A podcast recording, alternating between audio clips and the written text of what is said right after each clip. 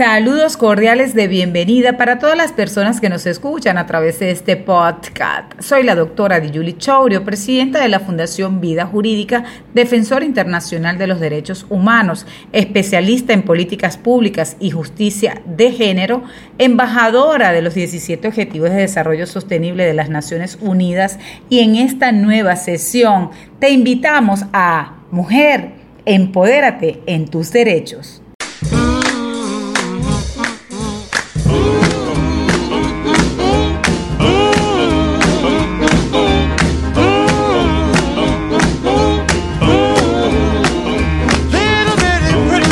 Saludos cordiales y como siempre les habla la doctora Diyuli Chourio, presidenta de la Fundación Vida Jurídica y defensora internacional de los derechos humanos, en específico los derechos de las mujeres. En este episodio vamos a hablar de lo que es la Convención Interamericana para Prevenir, Sancionar y Erradicar la Violencia contra la Mujer. Esta es una convención que se ha escuchado muchísimo, quizás por su denominación, llamarla Convención de Belén du Pará. Ha sido una de las convenciones multilaterales donde abarca toda la relación con respecto a la erradicación de la violencia contra las mujeres. Si bien es cierto que fue adoptada en el año 1994 y fue difundida en diferentes idiomas, cabe destacar que el respeto irrestricto que tiene los derechos humanos, que han consagrado también, por ejemplo, la Declaración Americana de los Derechos Humanos de las Mujeres y el hombre, ha reafirmado que otros documentos internacionales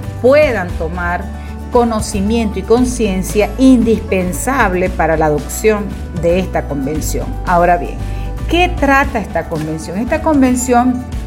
tiene un ámbito de aplicación bastante amplio y el, momento que los estados partes firman y ratifican eh, los derechos humanos de las mujeres para que dentro de sus estados internos puedan también coadyuvar con el cambio de legislaciones, realizando otras nuevas legislaciones y por supuesto hablando un poco lo que es la erradicación de la violencia contra las mujeres.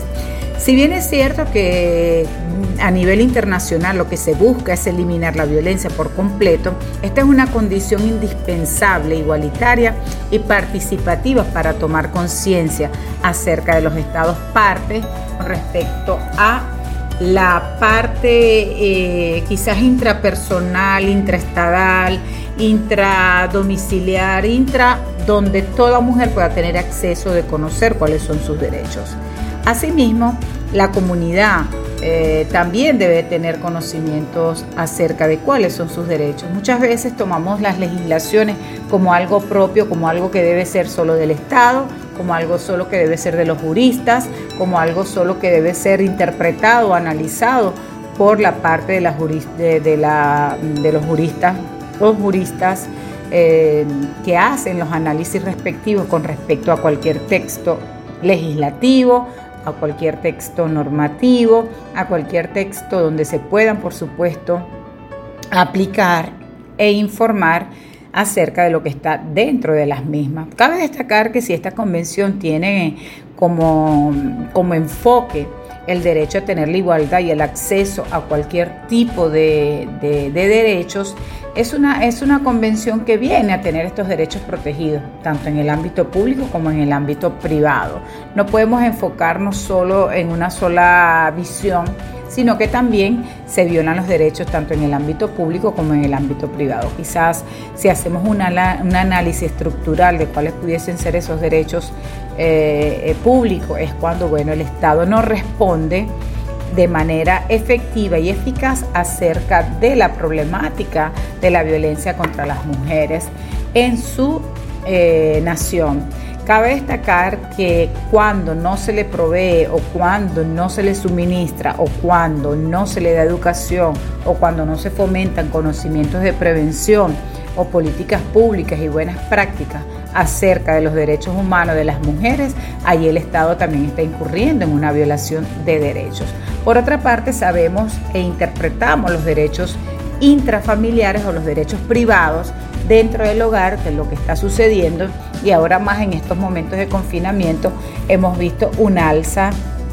con respecto a la violencia contra las mujeres, al cual los índices de violencia han aumentado tanto en la violencia sexual, en la violencia física, en la violencia económica y también en los femicidios o feminicidios. Asimismo, indistintamente existan legislaciones, por ejemplo, en Latinoamérica hay 18 eh, países, perdón,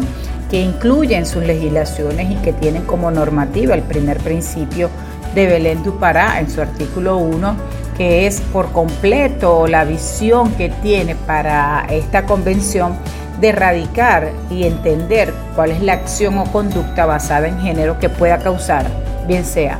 daño o sufrimiento, bien sea sufrimiento físico, sufrimiento sexual, psicológico, como lo dije, tanto en el ámbito público como privado. Asimismo, eh, esta convención se entenderá por violencia contra las mujeres, establece que es, toda, que todo tipo de violencia, bien sea física, sexual y psicológica, al cual pueden suceder en ambos ámbitos, tanto en el ámbito público como en el ámbito privado. Esto, por supuesto, cuando se establecen los derechos humanos para erradicar por completo la violencia contra las mujeres, sabemos que estos índices, en vez de bajar, han aumentado. Indistintamente existan eh, documentos, existan legislaciones, existan libertades en algunos países existan la protección, indistintamente exista dentro de las leyes o tomas de decisiones. En la parte cultural todavía vemos que eh, los derechos consagrados dentro de los instrumentos tanto regionales como internacionales sobre los derechos humanos de las mujeres, la violencia contra la mujer impide muchas veces el ejercicio y la anulación de sus propios derechos. La convención tiene como enfoque los deberes también de los estados, de los estados que deben ser los estados partes, al cual hay que eh, condenar toda forma de violencia contra las mujeres. No podemos este, adoptar medidas y no aplicarlas. Eh, también eh, hay que actuar con la debida diligencia para que, bueno, para prevenir, investigar, sancionar cualquier tipo de violencia hacia las mujeres. Dentro de esta podemos nosotros también cambiar los textos jurídicos, los textos normativos internos que nos pueden hablar o nos pueden proteger esas normas, como por ejemplo las normas internas penales, civiles y administrativas, así como cualquier otro tipo de naturaleza que sea necesaria con el enfoque para erradicar la violencia contra las mujeres. De verdad que adoptar las medidas jurídicas es muy importante. Esto hace que quizás el agresor o el presunto agresor o victimario pueda también tener esa coacción al momento de realizar algún hecho punible. No basta solo con modificar o abolir leyes o reglamentos que han estado hasta la fecha vigente. Tenemos legislaciones, por ejemplo, como es Venezuela, que todavía tenemos un código penal al cual ve y, victimiza mucho a lo que es la mujer tenemos un código civil que si es del año 82 todavía no ha sido reformado, sino que a través de sentencias o jurisprudencia han sido modificados o reformados algunos artículos intrínsecos dentro de la legislación civil. Por otra parte, eh, es buscar también esas medidas de protección que a mi juicio es muy oportuno. ¿Por qué? Bueno, porque tenemos que hacer más los procesos y accesos efectivos a todos los procedimientos judiciales. Todos esos mecanismos que conllevan como objeto para el acceso de la justicia, para la compensación de las cosas justas y las cosas eficaces, tenemos que tomar de verdad una visión bastante normativa, pero no solo normativa o punitiva, sino que las acciones se ejecuten de manera bien sea para su aplicación, bien sea para las políticas públicas dentro de los países que conllevan a sistemas eh, tanto en los sectores públicos y privados. Esto hace que todas esas directrices, todas estas eh, información pertinente puedan eh, servir para la cooperación tanto a nivel nacional e internacional con una visión quizás consultiva dentro de esta convención, que es una de las que más se utiliza. De hecho, la ley orgánica sobre el derecho de las mujeres a una vida libre de violencia trae como, en el primer artículo, trae como desarrollo el enfoque de la Convención de Belén du Pará, al cual habla de las formas de la violencia contra la mujer y que por supuesto, si bien es cierto, hay otras normativas internacionales que las iremos conociendo poco a poco, cabe destacar que las acciones, tanto fundamentales que conllevan claramente en América Latina o en diversos países aprobar cualquier tipo de reformas o aprobar cualquier tipo de legislaciones en virtud de las obligaciones del Estado, hay que atender para prevenir y sancionar cualquier tipo de violencia hacia las mujeres. Esto es muy importante, esto es muy importante porque corresponde eh, la legalidad, por supuesto, reconocida para poder nosotros también estipular, bien sea o salvaguardar, bien sea de forma adecuada para erradicar la violencia contra las mujeres. Asimismo, eh, los estados partes que tengan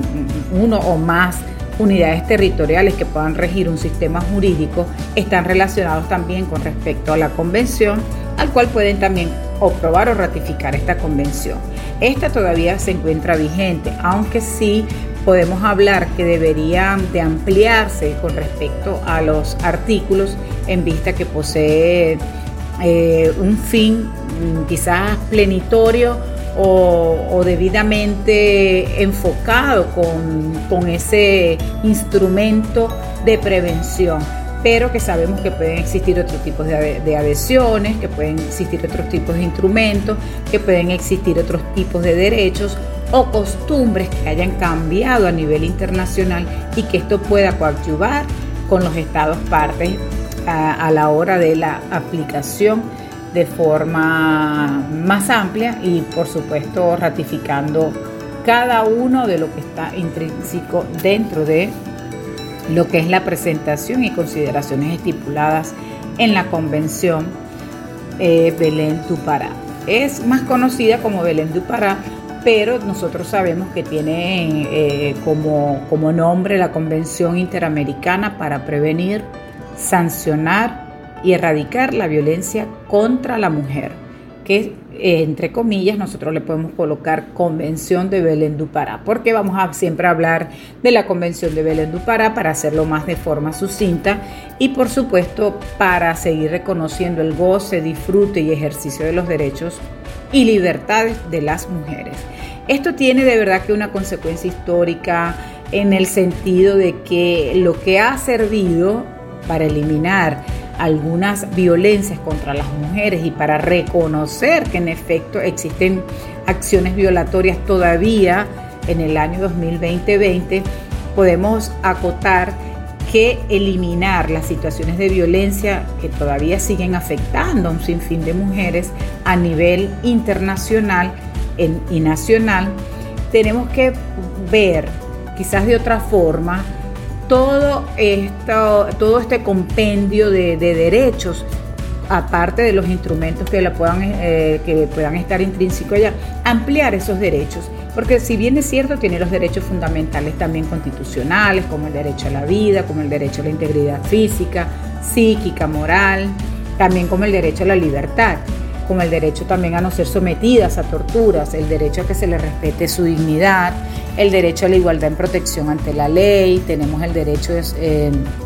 que es un recurso sencillo y rápido ante los tribunales competentes, que amparen eh, aquellos derechos violatorios con respecto a la mujer. Pero tenemos que también enfocarnos que si bien es cierto que tiene varios literales como, como derechos, eh, tomados en el artículo 4 de esta convención son eh, lo mínimo de los derechos. ¿Por qué? Porque bueno, existen otros tipos de derechos que deben estar incluidos dentro de la convención, aunque si ya han habido comisiones, este,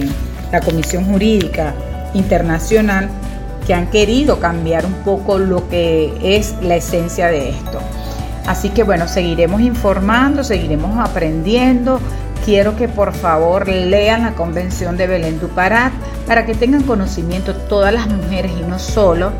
porque las legislaciones no son solo de los juristas, las legislaciones son de todas y todas. Las convenciones, ratificaciones, declaraciones, resoluciones, son también para todo tipo de personas y no solo con una visión que deban ser interpretadas por las personas eh, graduadas o bien sean licenciadas en Derecho. Así que bueno, esto es una parte de lo que es la Convención de Belén du Pará y espero que les haya gustado este episodio. Tenemos que seguir informándonos de cuáles son esos derechos intrínsecos que tienen las mujeres tanto dentro de sus estados como con respecto a los estados partes y las regiones. Así que bueno, vamos a trabajar juntos, vamos a establecer quizás y a incluir medidas de protección que sean oportunas para, el acceso efectivo y garante de la justicia contra cualquier tipo de violación hacia las mujeres. Así que se les quiere, se les quiere bonito, de una forma diferente, pero bonita. Así que los, nos vemos en el próximo episodio. Y si les gusta esta nueva sesión de Mujer, empodérate en tus derechos, qué mejor manera de apoyarnos y compartir este podcast con tus amistades y familiares. Todos nuestros episodios estarán disponibles en Spotify, YouTube, Google Podcast y otras plataformas. También nos puedes seguir a través de las redes sociales de Facebook, Instagram, Twitter y YouTube como Aroa Citorras TC y en mis redes personales como arroba